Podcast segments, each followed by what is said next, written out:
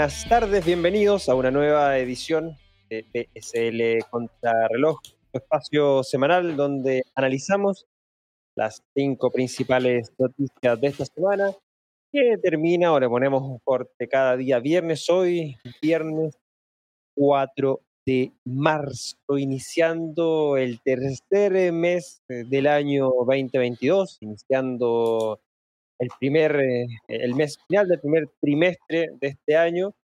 Y bueno, hay noticias bastante interesantes en esta edición. Mi nombre es Cristóbal Pereira, director del Blockchain Summit Latam. Y como todas las semanas, me acompaña mi gran amigo Ezio Rojas, Social Media Manager para Latam de Parity Technologies. Hola Ezio, ¿qué tal? ¿Cómo has estado esta semana? Bueno, Cristóbal, la semana nuevamente en tensión. No hemos podido tener tranquilidad y además con todavía la afluencia de todo lo que viene pasando en Europa del Este también dentro de la industria de las criptomonedas. No nada más en el precio, que seguramente muchos piensan nada más precio. Esta semana vimos un tema también de regulaciones, que por supuesto hoy lo vamos a estar discutiendo en BCL Contrarreloj, que no deja a nadie indiferente y que puede marcar un punto interesante inclusive en la historia de la industria. Así que muy pendientes porque eso lo vamos a debatir, discutir en el día de hoy y por supuesto en una edición más de BCL Contrarreloj. Es así, y bueno, muy interesante lo que está pasando. Esta semana estuvimos también conversando con Eduardo Gabotti en BCL Análisis, una muy buena conversación que da cuenta de los posibles escenarios que se pudiesen dar en torno a este conflicto internacional de Rusia y Ucrania. Sé que no se pueden perder eh, ese espacio que claramente tiene bastante información. Antes de partir, vamos a saludar a nuestro sponsor que hace posible o nos apoya bastante para el desarrollo de este programa y vamos a darle o compartir unas breves palabras de Leden. Así es, Cristóbal. Y es que sabías que con Leden puedes duplicar tus Bitcoin de forma instantánea a través de un crédito B2X Así es, el servicio B2X permite que los usuarios accedan a un crédito en dólares de igual valor a los Bitcoin que poseen y automáticamente pueden comprar más Bitcoin en un solo paso. Si te registras desde ya en el link que se encuentra en la descripción de este programa, envía estos fondos. De la misma forma podrás recibir un bono de bienvenida de 10 USDC. Y esos 10 USDC de vienen bien porque Leen tiene un servicio dentro de la misma plataforma que les puedas hacer swap de USS contra Bitcoin, entonces esos 10 dólares los transformas en unos satoshis y bueno, siempre va a ser bueno contar con unos satoshis adicionales, sobre todo en estos momentos donde el precio claramente está bastante económico en comparación a lo que estuvo en noviembre del año pasado y sobre todo el potencial de largo plazo. Así que muchas gracias a Leen por participar eh, de este programa y recuerden siempre revisar eh, las políticas, términos y condiciones de la plataforma. Continuando con el preámbulo de lo que es esta edición número 83, rápidamente repasamos las tres noticias más importantes que compartimos con ustedes en la última edición de la semana recién eh, pasada de BSL Contrarreloj. Y es que Bitcoin se cuestiona realmente si puede ser considerado como un refugio de valor luego del escenario internacional que vivimos de Rusia y Ucrania. Uno de los temas que claramente también tocamos en la entrevista con Eduardo Gabotti en BSL Análisis. También cubrimos algo interesante, que los NFTs se están convirtiendo en lo más popular dentro del ecosistema de Ethereum. Y finalmente, la posibilidad de que México tenga Bitcoin como moneda de curso legal, al igual que El Salvador. Les recordamos que las cinco noticias que vamos a estar analizando en esta edición las encuentras en la descripción de este programa. Tienen los enlaces para hacerle clic, obviamente revisar también la noticia y sacar también tu propio análisis y conclusión. Adicionalmente, este espacio lo emitimos también en formato podcast en diferido nos puedes encontrar en las principales plataformas como Spotify, Apple Podcasts, Google Podcasts, iVoox y mucho más. Recuerda, si nos estás escuchando por Spotify o Apple Podcasts, suscribirte a este espacio y también calificarnos con cinco estrellitas nunca está de más. Y si nos estás viendo por nuestro canal de YouTube en vivo o en diferido también, déjanos tu like, suscríbete al canal, así no te pierdes ninguno de nuestros espacios semanales que vienen plagados de mucha información y actualidad. Así que nada, antes de partir, agradecerles a todos por estar junto a nosotros y de cierta manera iniciamos ya lo que es la edición número 83 de BSL contra reloj de hoy, viernes 4 de marzo. Así que Ezio, cuéntanos, ¿con qué partimos esta edición? Bueno, Cristóbal, partimos con que Metamax presenta inconvenientes conectando con la red de Ethereum a usuarios en Venezuela. Entre el miércoles por la noche y el jueves por la mañana se reportaron en Twitter constantes quejas y denuncias de usuarios en Venezuela que no podían acceder a, la red de Ethereum dentro de su billetera de Metamask.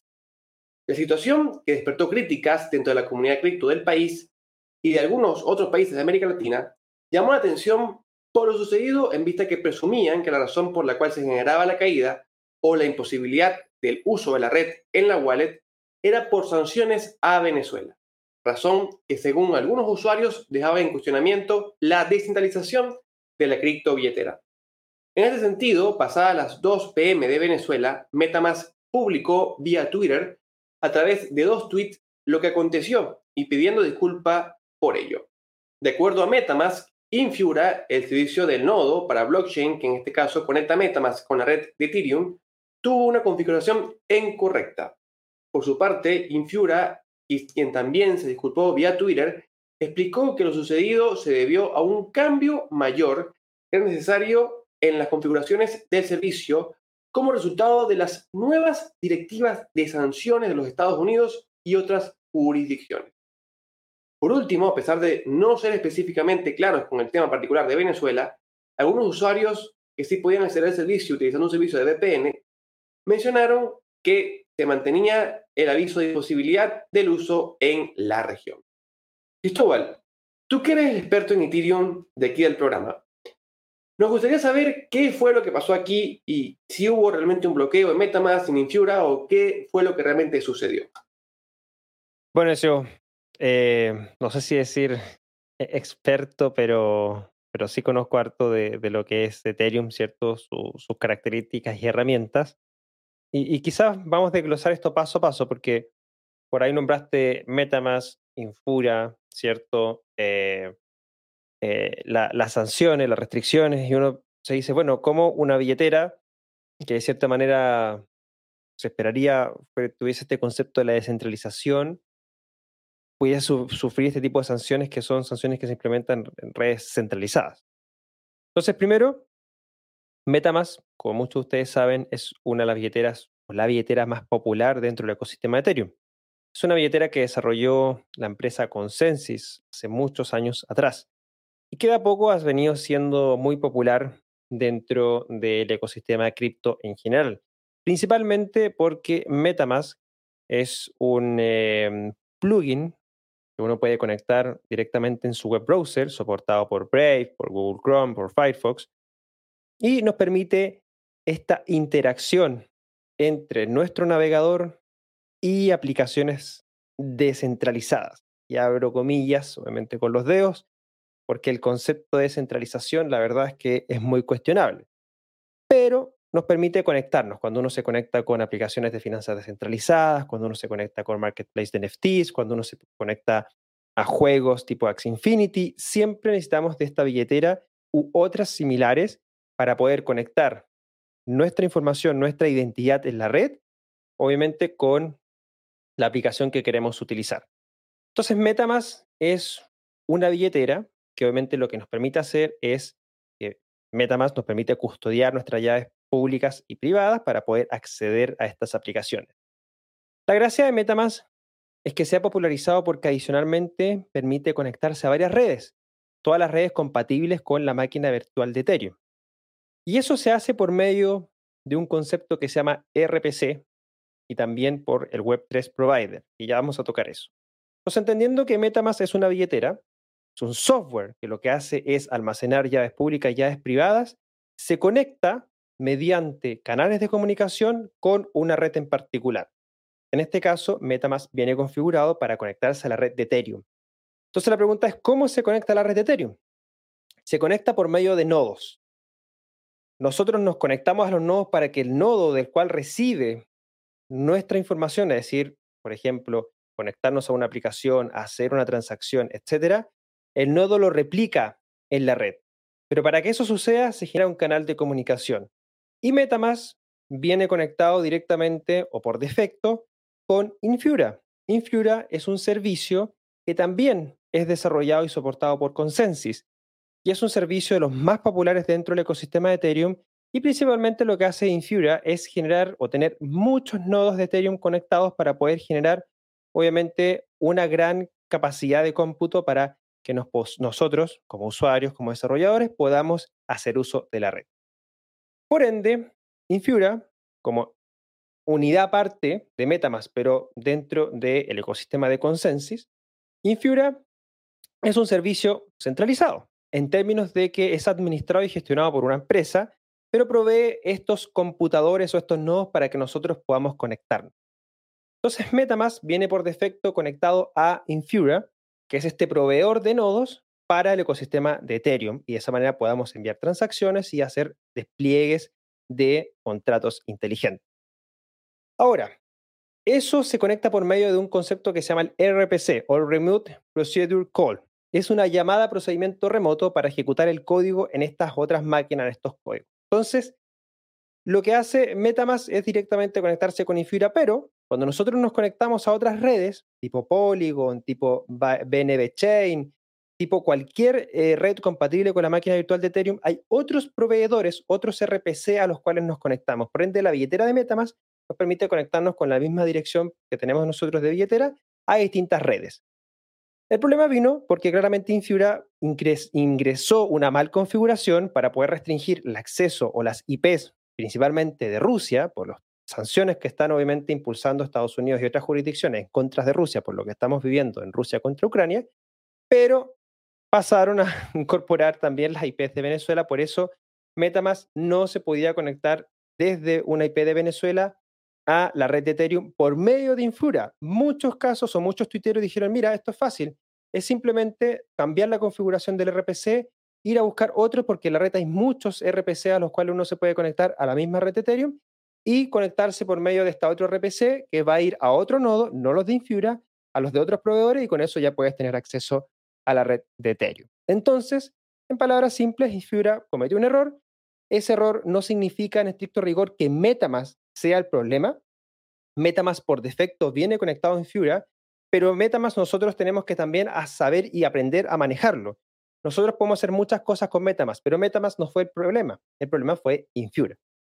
Entonces, dicho eso, cualquier tuitero dentro de eh, lo que pudo haber visto, obviamente, era ver estas configuraciones, cambiar los RPC y de esa manera seguir conectado a la red de Ethereum.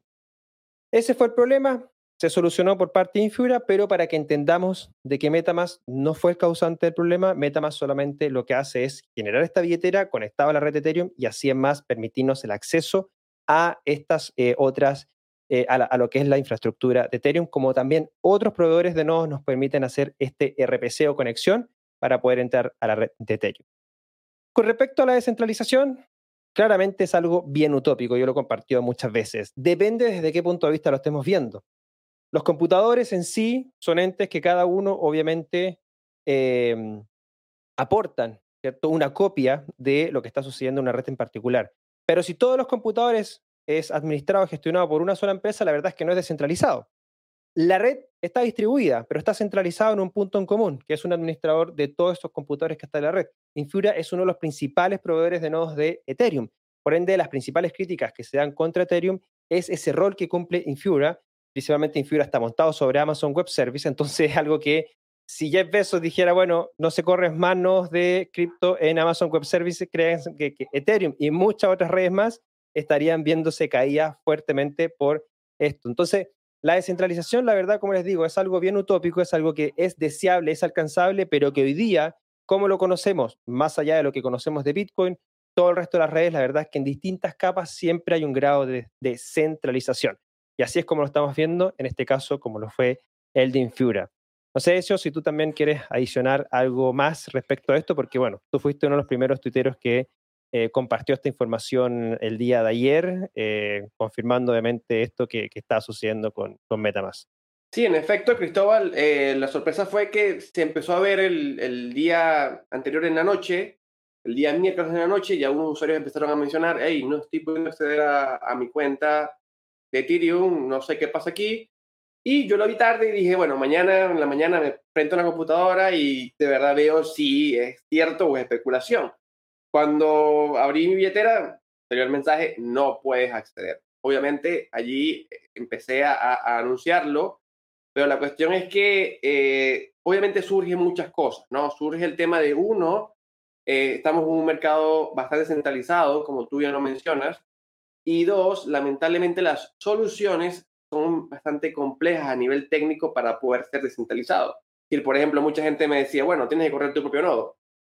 Ya va, pero un nodo de Ethereum es una cosa realmente muy complicada. Es decir, no cualquiera puede correrlo, inclusive por nivel de costo. Y no es algo que, inclusive cuando se haga las, la, la, evolución, si llegas a, ese, a Proof of Stake, va a ser además de complicado costoso, porque los nodos validadores van a costar 32 ITERs. Así que no es algo abierto para cualquier persona. Y de hecho, además también los procedimientos también requieren que se conozca de algunas cosas para poder hacer las conexiones. Es decir, como tú me mencionas, tienes que cambiar de RPC, que es el, el ya autónomo eh, determinado por eh, eh, Metamask, cambiar de Infura a otro RPC, puedes hacerlo, pero no cualquier persona que está justamente hoy, por, por ejemplo, entrando en el tema de los NFTs, está, por ejemplo, entrando a dar sus primeros pasos dentro de la, del Play Tour, saben cómo hacer esto. Entonces, justamente creo que nos puso en evidencia muchas cosas que no me quiero avanzar porque también eh, lo quiero mencionar en otros aspectos de lo que vamos a ver hoy, pero sí creo que es preocupante lo que estamos viendo hoy porque nos dio a entender que en cualquier momento alguien tiene la llave para abrir y cerrar cuentas y eso no es precisamente lo que estamos buscando dentro de la industria. Seguimos entonces con la siguiente noticia y es que por primera vez en la historia se ralentizan las instalaciones globales de cajeros automáticos de Bitcoin en los dos primeros meses de eh, un año. En los últimos seis meses, Bitcoin ha registrado numerosos hitos. La opción generalizada de El Salvador, un nuevo máximo histórico de 69 mil dólares y una tasa de hash de red más fuerte que nunca. Sin embargo, por primera vez en la historia, las instalaciones globales de cajeros automáticos de Bitcoin en los dos primeros meses de un año se han ralentizado en comparación con el año anterior. Considerando solo enero y febrero del 2022, se han instalado un total de 1.817 cajeros automáticos de criptomonedas en todo el mundo. En el mismo periodo de tiempo del año pasado se instalaron 2.435 cajeros automáticos de criptomonedas, lo que supone 618 cajeros más en comparación con este año, o 618 cajeros menos este año en relación al año pasado. En 2020 solo se instalaron 760 cajeros automáticos en este plazo, lo que eclipsó las 250 instalaciones de cajeros automáticos de 2019. Una de las principales razones de la desaceleración momentánea puede atribuirse a la falta de participación en las jurisdicciones más nuevas. En el momento de escribir este artículo, Norteamérica representa más del 95% del total de instalaciones de cajeros automáticos de criptomonedas con 34.284 a pesar de un comienzo de año más lento, se espera que las instalaciones de cajeros automáticos de criptomonedas crezcan, ya que jurisdicciones como El Salvador planean desplegar 1.500 cajeros automáticos de Bitcoin. Ezio, ¿cómo, ¿cómo evalúas esta ralentización? ¿Podríamos considerarlo como algo realmente negativo? Bueno, a ver, Cristóbal, en primer lugar, según lo que pude analizar, análisis está considerado desde el punto de vista porcentual. Y ahora, es lógico que también entendamos que en la medida que los números crezcan, es muy difícil que los porcentajes se repitan, puesto que nominalmente se requiere más. Por ejemplo, como bien pone la nota, el año pasado se crearon o se instalaron a la fecha que estamos haciendo la comparación entre 2021 y 2022, más de 2.900 cajeros. Para tener un porcentaje igual o superior, se requiere la misma cantidad de cajeros o más lo que obviamente ya empieza a complicar un poco las cosas. Es como el precio de Bitcoin. Por ejemplo, no es lo mismo ir de 10 mil dólares a 50 mil dólares, obviamente a nivel porcentual es algo que lleva 5 veces 500% del precio, pero nada más son 40 mil dólares por unidad. Si se va de 50 mil a 100 mil, estaríamos hablando de 50 mil dólares de diferencia, pero nada más estaríamos haciendo un 100% en nivel porcentual. Aquí sucede más o menos lo mismo y por eso yo creo que los números tienen algo de trampa. Sin embargo, más allá de ver este nivel porcentual, también hay que analizar un poco los números que estamos viendo en la realidad. En primer lugar, estamos viendo que hay algo muy preocupante también en este punto y es el nivel de concentración que nada más vemos en un solo país. Según los datos que se reportan, cerca del 95% de todos los cajeros de Bitcoin en el mundo están radicados en un solo lugar. ¿Quieren adivinar cuál es? Van a saberlo. Los Estados Unidos. El 95% de todos los cajeros están nada más en Estados Unidos. El otro 5% se reparte en África, Unión Europea, América Latina y Asia. Lo que me da a entender a mí que es algo muy, muy poco distribuido la posibilidad de compra de Bitcoin con dinero en efectivo, que es lo principal que se usa en los cajeros, en otras partes del mundo. Sin embargo, para hablar del futuro y a dar también un poco mi opinión acerca de estas figuras, yo personalmente creo que los cajeros tienen una fecha de caducidad en el mundo. Y esta fecha de caducidad está atada a la caducidad del dinero en efectivo que vamos a ver, yo creo, ya en el muy corto plazo en el mundo. De hecho, creo que una de las razones por las que vemos una adopción tan alta de criptomonedas en América Latina, pero no reflejada en los cajeros, se debe que precisamente el dinero en efectivo en América Latina no tiene la misma implicancia, ni efecto, ni poder que vemos en los Estados Unidos. Todavía en Estados Unidos hay un fuerte uso del dinero en efectivo, además el dinero en efectivo tiene un valor tangible bastante alto que permite hacer ese tipo de transacciones. En América Latina no sucede lo mismo. Por ejemplo, si alguien fuera a comprar Bitcoin en un cajero automático de dinero en efectivo en Argentina o en Venezuela, posiblemente tendría muchos problemas para poder hacerlo con las monedas locales por el poco valor que tiene o las complicaciones que tiene el propio dinero en papel. Así que para mí en ese aspecto en particular creo que hay que verlo más allá de la adopción porque mucha gente se limita a ver, bueno, si hay cajeros hay adopción, si no hay cajeros no hay adopción, porque en realidad vemos, como bien se sabe, los tres principales países o tres de los principales países como Venezuela, Argentina, Nigeria, que son países con un alto nivel de adopción en cripto, no los vemos con altos números de cajeros. Y precisamente se debe a que la propia crisis económica que genera esa adopción en cripto le impide poder hacer compras de Bitcoin o de criptomonedas con dinero en papel. Así que para mí yo creo que ciertamente es un elemento que pudiéramos observar, que pudiéramos detallar, pero creo que no es el gran indicativo para medir la adopción de Bitcoin y de las criptomonedas a nivel mundial porque creo que está bastante limitado a ciertos aspectos o usos en particular dentro de la sociedad. Lo que sí me gustaría ver es que viéramos un mayor nivel de desconcentración de estos cajeros en el mundo, aunque creo que para poder verlo necesitaríamos unas jurisdicciones más claras en varios sectores a nivel mundial. Es decir, creo yo que cuando tengamos regulaciones más claras, por ejemplo, en Panamá, que se están discutiendo en este momento las regulaciones de Bitcoin, cuando tengamos regulaciones más claras en México, e inclusive, cuando tuviéramos también regulaciones más claras en Argentina, un país con una alta adopción de criptomonedas, posiblemente pudiéramos ver un mayor nivel de adopción y de instalación de cajeros automáticos de Bitcoin. Mientras tanto, creo que no va a pasar y vamos a seguir viendo una alta adopción, pero sin instalación de cajeros de Bitcoin. ¿Cómo lo evalúas tú, Cristóbal? Sí, estoy de acuerdo en ese último punto. Yo creo que la, adopción no va a venir por el lado de los cajeros. Creo que hoy día los cajeros están siendo un puente de acceso bastante interesante, pero con fecha de caducidad. Así como también los exchanges de criptomonedas más tradicionales también creo que van a tener algún punto de caducidad dentro de, este tiempo.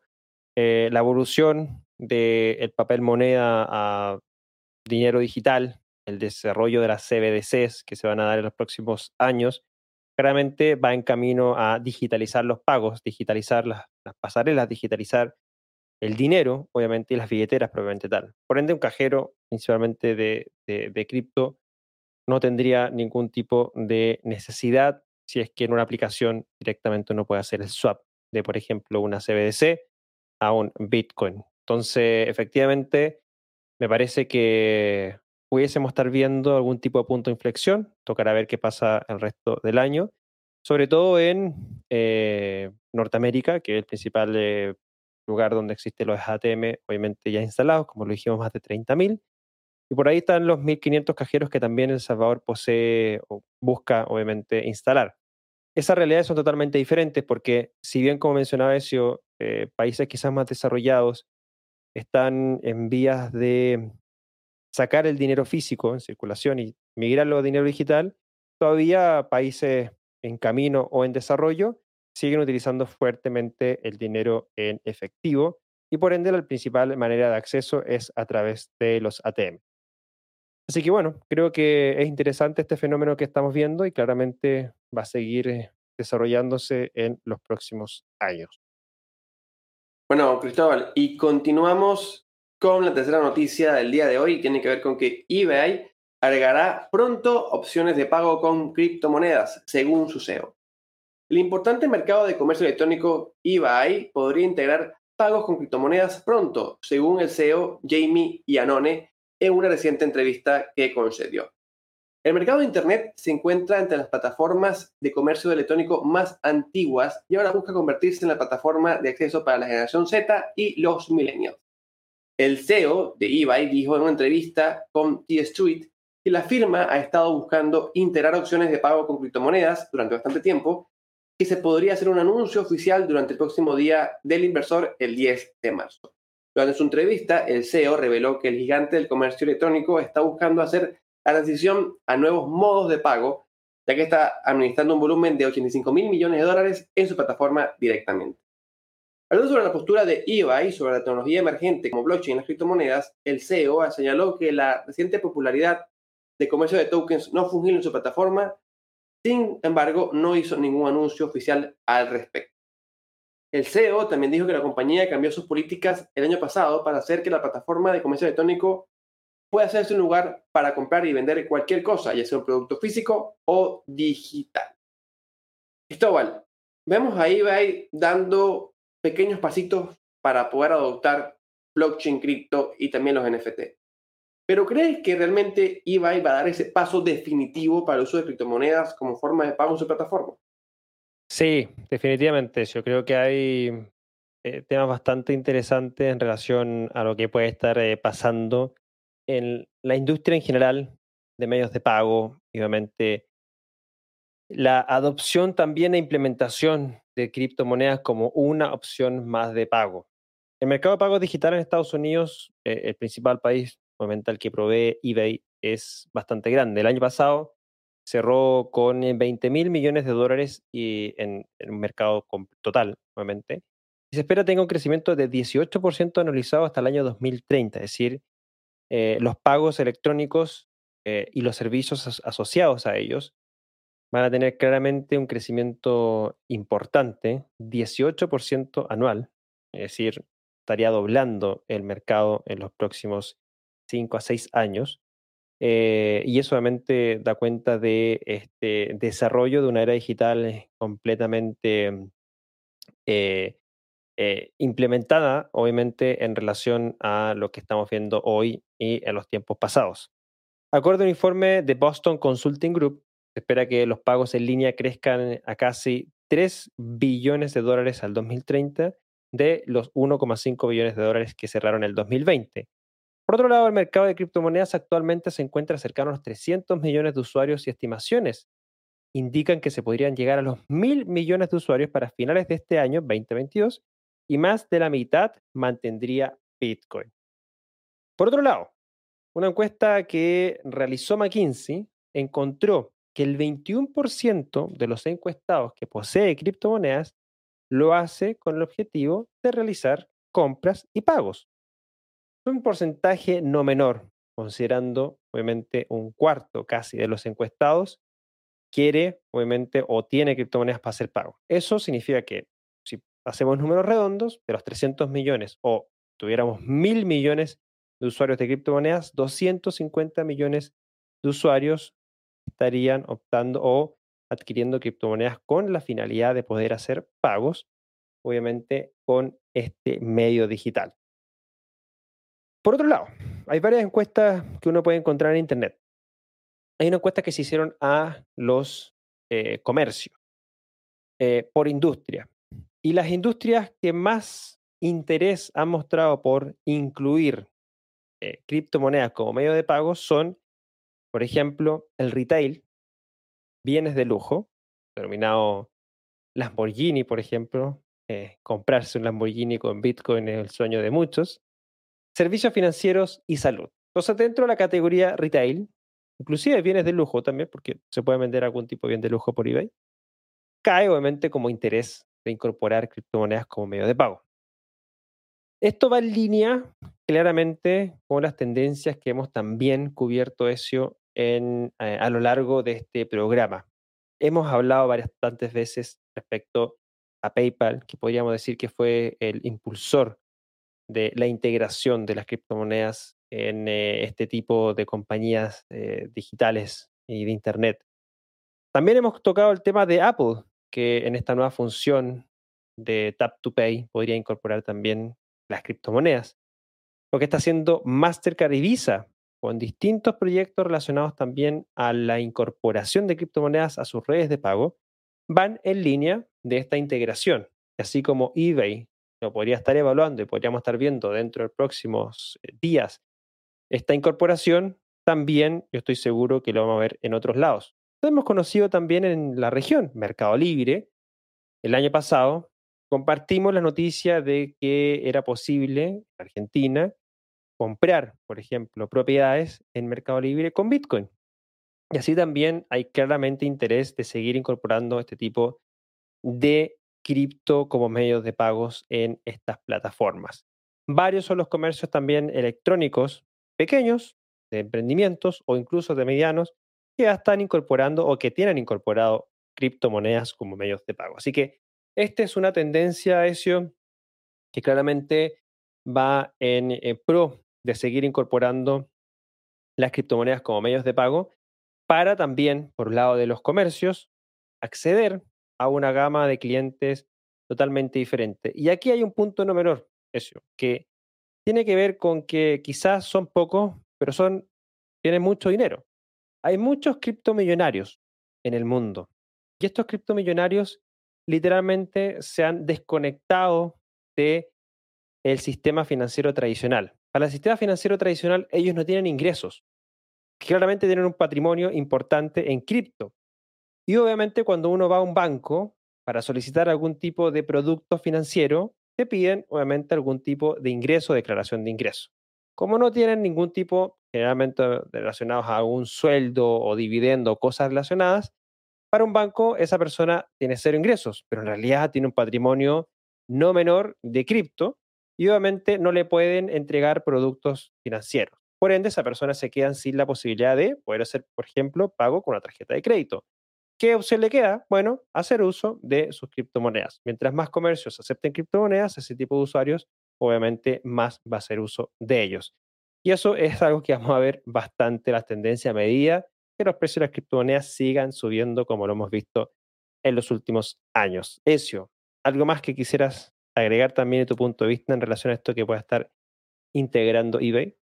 Me gustó lo que mencionaste sobre PayPal y creo que efectivamente PayPal marcó esa punta de lanza en la industria de ser la primera y de abrir el camino, de demostrar que las criptomonedas no son algo fantasioso, no son algo utópico, no son algo imposible y que tienen un uso como forma de pago. Y obviamente desde PayPal para acá hemos visto ya una gran cantidad de empresas aceptándolo o planeándolo aceptar. Inclusive vimos al CEO de Uber mencionar que estaban estudiándolo, vimos a Airbnb también decir que en un futuro pudieran hacerlo. Ya estamos viendo a eBay también dar este paso. Yo creo que es algo que va a ser inevitable y lo más seguro es que estas empresas buscan eh, nuevos métodos de pago para poder, obviamente, abarcarse a un mayor número de clientes que además siguen creciendo porque tenemos que cada cliente o cada potencial cliente es un usuario de criptomonedas que sigue creciendo cada vez en medida que va creciendo la adopción. Así que yo creo que lo más lógico y creo que además algo muy positivo porque sigue dando seriedad a la industria de las criptomonedas.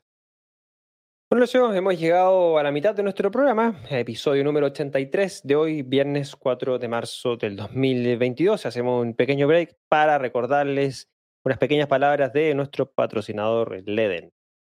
Así es, Cristóbal. Y es que si te registras ya en el link que se encuentra en la descripción de este programa, puedes duplicar tus Bitcoin con un crédito B2X. Además, en el momento en que envíes tus fondos, puedes recibir un bono de bienvenida de forma inmediata de 10 USDC. Así que no esperes más, el link lo encuentras en la descripción de este programa y únete ya a Leden. Bueno, y recuerden que Leden tiene bastante productos y servicios. Pueden eh, revisarlos en su página web.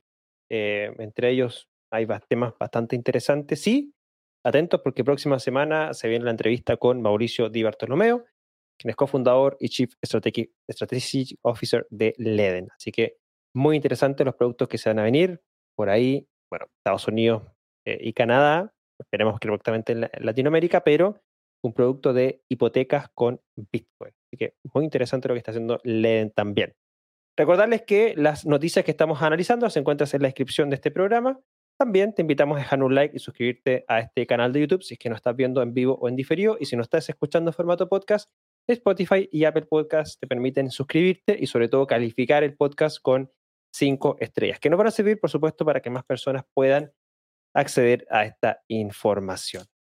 Sin eh, más que agregar, y vamos a continuar entonces ya con nuestra cuarta noticia, y es que temas regulatorios hay por montón. Y ahora los legisladores estadounidenses y el presidente de la Fed instan a la regulación de las criptomonedas tras las sanciones a Rusia.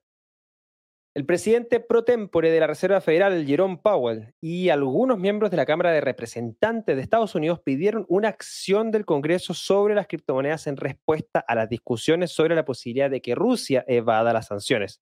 El presidente de la Fed dijo que la situación con Rusia resalta la necesidad de una acción realmente congresional sobre las finanzas digitales, incluyendo las criptomonedas. Y añadió, abro comillas, no existe el tipo de marco de regulación que debe haber. Lo que se necesita es un marco, en particular, formas de evitar que estas criptomonedas sin respaldo sirvan de vehículo para la financiación del terrorismo y simplemente para el comportamiento delictivo en general, la evasión de impuestos y cosas por el estilo. Cierro comillas. El representante de Connecticut, Jimmy Himes, se hizo eco de la opinión de Powell en la audiencia alabando la eficacia de las sanciones contra Rusia. Abro comillas, ya es hora. De hecho, ya es momento de que todos nosotros lideremos la creación de un entorno normativo en el que nosotros, y no los déspotas terroristas y blanqueadores de dinero del mundo, nos beneficiemos de la aparición de la criptomoneda, incluida una moneda digital del Banco Central, dijo Himes. Es hora de que todos actuemos, agregó. Existe una creciente preocupación de que Rusia pueda utilizar criptomonedas para eludir las nuevas y amplias sanciones a las que se enfrenta por parte de la administración de Biden y los gobiernos extranjeros en respuesta a su invasión de Ucrania, dijeron otros cuatro senadores. Bueno, eso, ¿cómo evalúas esta situación? ¿Están las criptomonedas en el punto de mira por la situación que se está viviendo en Europa del Este? A ver, Cristóbal, yo creo personalmente que sí. O sea, creo que sí, y de hecho esto me recordó a, Satoshi Nakamoto y su último mensaje público cuando dijo que Wikileaks había dado una patada al avispero y que ahora el enjambre venía hacia Bitcoin. No, ahora no es Wikileaks, ahora es Rusia. Y obviamente el enjambre viene hacia la criptomoneda. Lo de Metamask está vinculado, de hecho, con lo que estamos viendo, porque luego de que se aliera la respuesta de Infura ante lo que estaba pasando, mencionó que habían hecho un bloqueo por las sanciones nuevas de Estados Unidos. Y ya estamos viendo, de hecho, inclusive en los últimos días, bastantes ajustes. Por ejemplo, vimos a OpenSea hoy, entre ayer y hoy, afirmar que efectivamente estaban bloqueando usuarios por IPs, que es OpenSea, para quienes no lo sepan, es el mayor mercado de NFTs del mundo por volumen y por operación y por todos los indicadores. También vimos a mediados del mes pasado, aunque ya no por temas de, eh, de sanciones a Rusia, pero sí por un tema ya de tensión en lo que viene pasando, vimos a PancakeSwap decir que iba a bloquear, o mejor dicho, no decir, ver que se estaba bloqueando a usuarios de Irak, Irán, Corea del Norte, Cuba y de los países que yo creo que forman parte del club de los países malos. ¿Qué pasa con todo esto? Lo malo de todo esto, Cristóbal, es que empezamos a ver las costuras de la descentralización. Es decir, evaluamos cuánto poder realmente tienen los reguladores para con los protocolos y los proyectos que en teoría se presentan como descentralizados. Es decir, que, como digo, se le ven las costuras a la descentralización. Empezamos a caer en cuenta que no somos tan descentralizados como quisiéramos y además empezamos a sentir los riesgos de la, la centralización efectivamente. Y de hecho, es algo que no muchas personas entienden, porque de hecho muchas personas creen que al entrar en criptomonedas ya son descentralizadas, que la blockchain por concepto es descentralizada. Y de hecho lo expliqué en la mañana. La blockchain por tecnología no es descentralizada nada más porque sí. No, no funciona así. La, la centralización como objetivo se debe alcanzar, se debe trabajar día a día. Y no muchos proyectos lo están haciendo. De hecho, estamos viendo que los más grandes, como por ejemplo Ethereum, que es la segunda criptomoneda más valiosa y con más industria detrás de todo el, el criptomercado, está cayendo en errores garrafales de centralización. Y esto obviamente empieza a generar sus preocupaciones, sobre todo porque vemos que no hay tanta diferencia de poder o tanto separación con los reguladores, que los reguladores pueden apagar o prender un protocolo en cualquier momento, que puede cerrar el acceso a millones de usuarios sin pestañear. Y todo esto, ojo, todo esto lo estamos viendo apenas con las amenazas de los reguladores, porque como bien dice la noticia, instan a la regulación, es decir, todavía no se ha regulado. Estamos viendo limitaciones muy serias a la centralización sin apenas tener una regulación, lo que obviamente nos invita a pensar que cuando tengamos regulación, la centralización va a hacerse más evidente y además va a ser todavía más grave para los usuarios. Así que para mí es algo muy preocupante, sobre todo lo digo como usuario de Venezuela, que lamentablemente ni siquiera por decisión propia forma parte del club de países malos, del club de países que están sancionados y bloqueados en una gran cantidad de servicios financieros y que han conseguido de millones de usuarios para poder, con las criptomonedas, saltar parte de esas sanciones y tener una vida mejor. Ciudadanos, usuarios, ciudadanos de a pie. Estamos hablando de los grandes sancionados, los grandes usuarios del gobierno, los corruptos. No estamos hablando de ciudadanos comunes y corrientes. Y es muy triste que todos se vean arrastrados por el tipo de sanciones. Ahora bien, ¿qué creo que puede pasar de aquí en adelante con las regulaciones?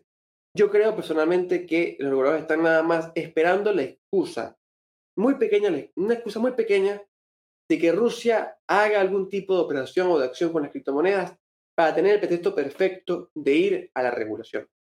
Esta regulación la están buscando desde hace muchísimo tiempo. Ya hemos oído a reguladores de Estados Unidos y de la Unión Europea decir desde hace mucho tiempo que querían poner mano a las criptomonedas. Y con Rusia, pudiendo darle el pretexto en cualquier momento, nada más estamos a un pequeño anuncio de Putin o de alguna autoridad rusa diciendo que van a usar las criptomonedas, que se va a usar Bitcoin o se va a usar de una forma o tecnología blockchain para que veamos cómo los reguladores van a caer encima de la industria. Así que para mí estamos en momentos tensos, momentos de observación y que lamentablemente nos exige estar muy pendientes para ver el hambre de los reguladores para con las criptomonedas. ¿Cómo lo evalúas tú, Cristóbal, todo este escenario? No, efectivamente hay temas bien interesantes de lo que se pueda estar dando próximamente. Ahora, me parece que igual hay un grado quizás, no sé si llamarle desconocimiento, pero poco entender de lo que pueda pasar con Rusia y las criptomonedas. O sea, ponemos el ejemplo. Rusia trata de evadir eh, las sanciones con criptomonedas. Eh, ok, tiene Bitcoin, no sé, Monero, incluso monedas que, no se puede hacer trazabilidad. Pero una cosa es tenerlas y otra cosa es usarla si nadie te acepta las criptomonedas, ¿cómo vas a hacer uso de ellas? No puedes, obviamente. Y más pensando en lo que puede ser la reserva de un país, o sea, pasar todos los fondos de reserva que tienen a criptomoneda, o sea, claramente partida va a ser un impacto en el precio, tiene que salir a comprar en alguna parte, una vez que las tenga, después qué hace con ellas, si no tiene proveedores a los cuales les pueda pagar en criptomonedas, a menos de que empiece a unirse a Corea del Norte, quizás eh, a otro tipo de, de países que por ahí hacen uso de las criptomonedas, pero ahí ya Rusia se pondría en un plano político bastante más complejo a lo que está hoy. Entonces, de cierta manera, creo que también efectivamente hay argumentos en pro de las regulaciones, producto de lo que está pasando con Rusia, pero no creo que estén viendo o que estén pensando en que Rusia pueda efectivamente bypassear las eh, sanciones que se están haciendo con criptomonedas, porque eso lo veo hoy prácticamente imposible que se pueda hacer, considerando el tamaño de Rusia, el tamaño de la tesorería y por supuesto lo que significaría en impacto a nivel de mercado, pero también para Rusia, de que claramente se quedaría sin la moneda o sin un medio de pago para poder mantener sus operaciones diarias. Entonces, una cosa es pensar que se pueda dar y otra cosa totalmente distinta es que se pueda implementar. Entonces, creo que por ahí hay puntos eh, a tener en consideración. Bueno, Cristóbal, y continuamos con la siguiente noticia del día de hoy. Tiene que ver con que la emisión de carbono de la red Bitcoin se disparó un 17% tras la prohibición de China, según un informe. El consenso de minería Proof of Work de la red de Bitcoin ha sido tema de debate medioambiental, y de gobernanza durante ya mucho tiempo y un nuevo estudio podría añadirse a la creciente controversia en torno a la huella de carbono de Bitcoin. Un informe de investigación titulado Revisiting Bitcoin Carbon Footprint, que significa revisando la huella de carbón de Bitcoin, fue publicado por la revista científica Jules y ha puesto de manifiesto que la prohibición de la minería de criptomonedas en China podría no haber contribuido a la reducción de la huella de carbono de Bitcoin. De hecho, como se propagan por muchos bitcoiners, sino al contrario, ha aumentado un 17%. Según el informe, China era el principal centro de mineros de Bitcoin antes de mayo de 2021 y representaba más del 60% de la tasa de hash de la red de Bitcoin. Sin embargo, la prohibición general impuesta por el gobierno llevó a la migración de la mayoría de las granjas mineras fuera del país. La cuota de la tasa de hash de Bitcoin de China cayó más del 60% en mayo a casi cero en el mes de agosto y los mineros se trasladaron a Estados Unidos, Rusia y Kazajistán. Los expertos en criptomonedas predijeron que la migración de los mineros fuera de China no solo haría que la minería de Bitcoin fuera más descentralizada, sino también más ecológica. Pero el nuevo informe de Joule muestra lo contrario. El nuevo informe de investigación destacó que la cantidad de energía renovable utilizada para alimentar la minería de Bitcoin ha disminuido del 42% a alrededor de un 25% desde el mes de agosto. El estudio rastreó la fuente de electricidad que alimenta las operaciones de minería para calcular las emisiones de carbono en la red de Bitcoin y descubrió que la principal criptomoneda emite 65 megatoneladas de dióxido de carbono al año. El estudio concluye que los mineros de China se centran más en energías renovables que la mayoría de los principales países mineros en la actualidad. Cristóbal, volvemos al tema medioambiental. ¿Está Bitcoin contaminando realmente más luego de la, salida de Bitcoin, digo, disculpen, de China, o qué crees que está pasando realmente con todo esto? ¿Qué nos puedes decir, Cristóbal? Bueno, yo, en relación a este estudio, este informe, las cifras que comparte son interesantes y podemos concluir de que sí. Y hay dos razones bien simples para que eso se dé así, o al menos haya eh, pruebas fehacientes de que es así. Como tú bien lo dijiste, 65 megatoneladas de CO2 actualmente emitidas por la red de Bitcoin, de los cuales tres países son los más importantes. Kazajistán con 25,2 megatoneladas obviamente de CO2, Estados Unidos con 15 y Rusia con casi 9. Ahora, ¿por qué se da eso? Simple. Kazajistán tiene principalmente energía proveniente del carbón. Y el carbón utilizado en Kazajistán es más contaminante que el carbón chino. Entonces, punto, obviamente, para lo que indica este informe. Sabemos también que la principal fuente de energía de Estados Unidos es el gas natural, sobre todo en estados como Texas. El tema es que se reemplazó la energía hidroeléctrica que tenía China por la energía a gas natural que tiene Estados Unidos, que claramente contamina más que la energía hidroeléctrica. Entonces, claramente eso, ante este movimiento de mineros desde China y principalmente a Kazajistán, Estados Unidos, vimos efectivamente un aumento en las emisiones de CO2. Pero, como lo hemos dicho anteriormente, parece que este es un problema a nivel de industria de la generación de energía. Se han hecho muchos acuerdos en distintos escenarios, obviamente entre muchos países, para poder eh, generar una especie de plan de descontaminación de los países, principalmente que permita ir disminuyendo las empresas generadoras de energía que utilicen combustibles fósiles. Acá en Chile, por ejemplo, muchas ya se están cerrando, tanto hace un par de años atrás como en los próximos años, las generadoras de carbón y de petróleo van a estar cerrándose para darle paso, obviamente, a la energía renovable, agua también proveniente del sol, proveniente de la geotermia y otros más. Y así es un fenómeno que se va a dar en muchos países. Pero no es un problema de la red de Bitcoin eso, es un problema de la industria de la generación de energía. El minero de Bitcoin busca lugares donde el costo por energía sea lo más eficiente, no donde menos contamine. Y es así de simple. Si la industria te provee de una fuente de energía contaminante, pero un bajo costo, el minero de Bitcoin se va a ir a instalar allá. Hoy no está interesado, y eso es así, como lo he conversado con muchos mineros o muchos especialistas en esta área. No les interesa el tema de la contaminación. Si pueden encontrar fuentes de energía económicas, se van a instalar esas fuentes de energía económicas. Es así de simple. Y así como cualquier otra industria o empresa, va a instalarse obviamente donde el costo de energía sea lo más económico posible. Así que eso, como para terminar, y se va a apagar la cámara, ahí está, se apaga la cámara, perdón. Vamos a tener que ver cómo esto se va a solucionar a nivel de industria de la energía propiamente tal.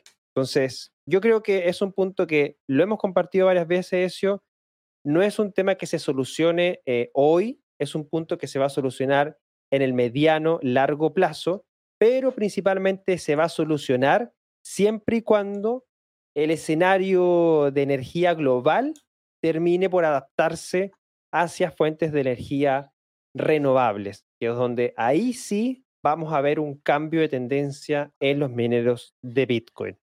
¿Algo que quieras agregar también, a este análisis? Bueno, Cristóbal, yo creo que el tema de energía va a ser bastante polémico de aquí a lo que queda de año. Estamos viendo el barril de petróleo por encima de los 110 dólares, tanto en West Texas como en Brent. Estamos viendo el conflicto de Rusia, que también afecta directamente al carbón, al gas en la Unión Europea. Y obviamente yo creo que dentro de todo esto el tema energético va a ser muy importante en los próximos meses. Para mí, Bitcoin creo que va a seguir siendo la portada de los diarios convencionales con el tema energético de aquí en adelante y posiblemente todo el tema de, cuánta energía se consuma, ya ni siquiera la contaminación, sino cuánta energía consuma va a ser muy importante en los próximos días, sobre todo porque creo que va a haber un problema o vamos a pensar así, una reducción del consumo energético muy fuerte en Occidente por todo el tema de las sanciones a Rusia y el conflicto Ucrania-Rusia. Así que para mí es algo delicado y que yo creo que lamentablemente vamos a seguir viendo de aquí en adelante. Bueno, eso hemos llegado al final de esta edición número 83 de hoy, viernes 4 de marzo. Me ha parecido que las noticias son, eh, o hemos cubierto bastante, sobre todo en consideración de lo que ha pasado, conflicto Rusia-Ucrania, los temas de Metamask, descentralización. Conceptos que les compartimos a ustedes para que obviamente hagan su propia investigación, vayan aprendiendo estos conceptos, vean el funcionamiento de Metamask como billetera, el uso de llaves, cómo se conecta a la red. Siempre tienen que estar cuestionándose para poder entender mejor el funcionamiento de la tecnología y obviamente las implicancias en relación a lo que se va a seguir viendo en el conflicto de Rusia y Ucrania van a estar esparciéndose por muchas áreas de la industria, regulación, precio, mercado, adopción y obviamente lo que estamos viendo del gran fenómeno de proyectos cripto en apoyo a Ucrania, generando muchas DAOs, muchas formas de donaciones. Creo que ya hay más de 40 o 50 millones de dólares en donaciones hacia Ucrania el mismo gobierno ucraniano ha anunciado que va a emitir un NFT también para poder obtener más financiamiento. Hay cosas interesantes de lo que se va a estar dando y obviamente, como todos los viernes, vamos a estar acá en BSL Contrarreloj para poder compartirlas. Ezio, ¿qué te han parecido las noticias de esta semana? Bueno, Cristóbal, efectivamente una semana que no deja a nadie indiferente. Tenemos el tema regulación muy cerquita. Nos damos cuenta de que todo lo que va pasando en Ucrania y Rusia afecta también a la industria cripto, no solamente en precios, sino también en tema regulatorio. Creo que el tema regulatorio va a ser punto de enfoque en las próximas semanas, pero por supuesto aquí vamos a estar en BCL Contrarreloj para seguir hablando de todo lo que venga pasando en la industria cada día. Recuerden que todos estos programas de los que tenemos en nuestro canal de YouTube los encuentras también transcritos en nuestra página web blockchainsummit.la. En la descripción de este programa encuentras los enlaces a la página, las redes sociales y nuestro canal de Telegram también, BCL Comunidad, para que puedas unirte, conectarte y así no perderte de nada de lo que estamos compartiendo día a día, semana a semana. Les agradecemos a todos quienes han compartido con nosotros en este programa en vivo. Sus comentarios son muy agradecidos, muy bienvenidos. También, si no estás en vivo, estás en diferido, puedes dejar un comentario. Obviamente también es importante. Un like, una suscripción al canal. Siempre ayudan a poder compartir más el contenido que generamos. Y si nos estás escuchando en formato podcast también, te agradecemos y si nos puedes calificar con cinco estrellas en Spotify o Apple Podcast, serás recompensado prontamente. Así que muchas gracias a todos y, por supuesto, desearles un excelente fin de semana y también desearles que tengan una feliz próxima semana y nos vemos el próximo viernes. Ezio, adelante.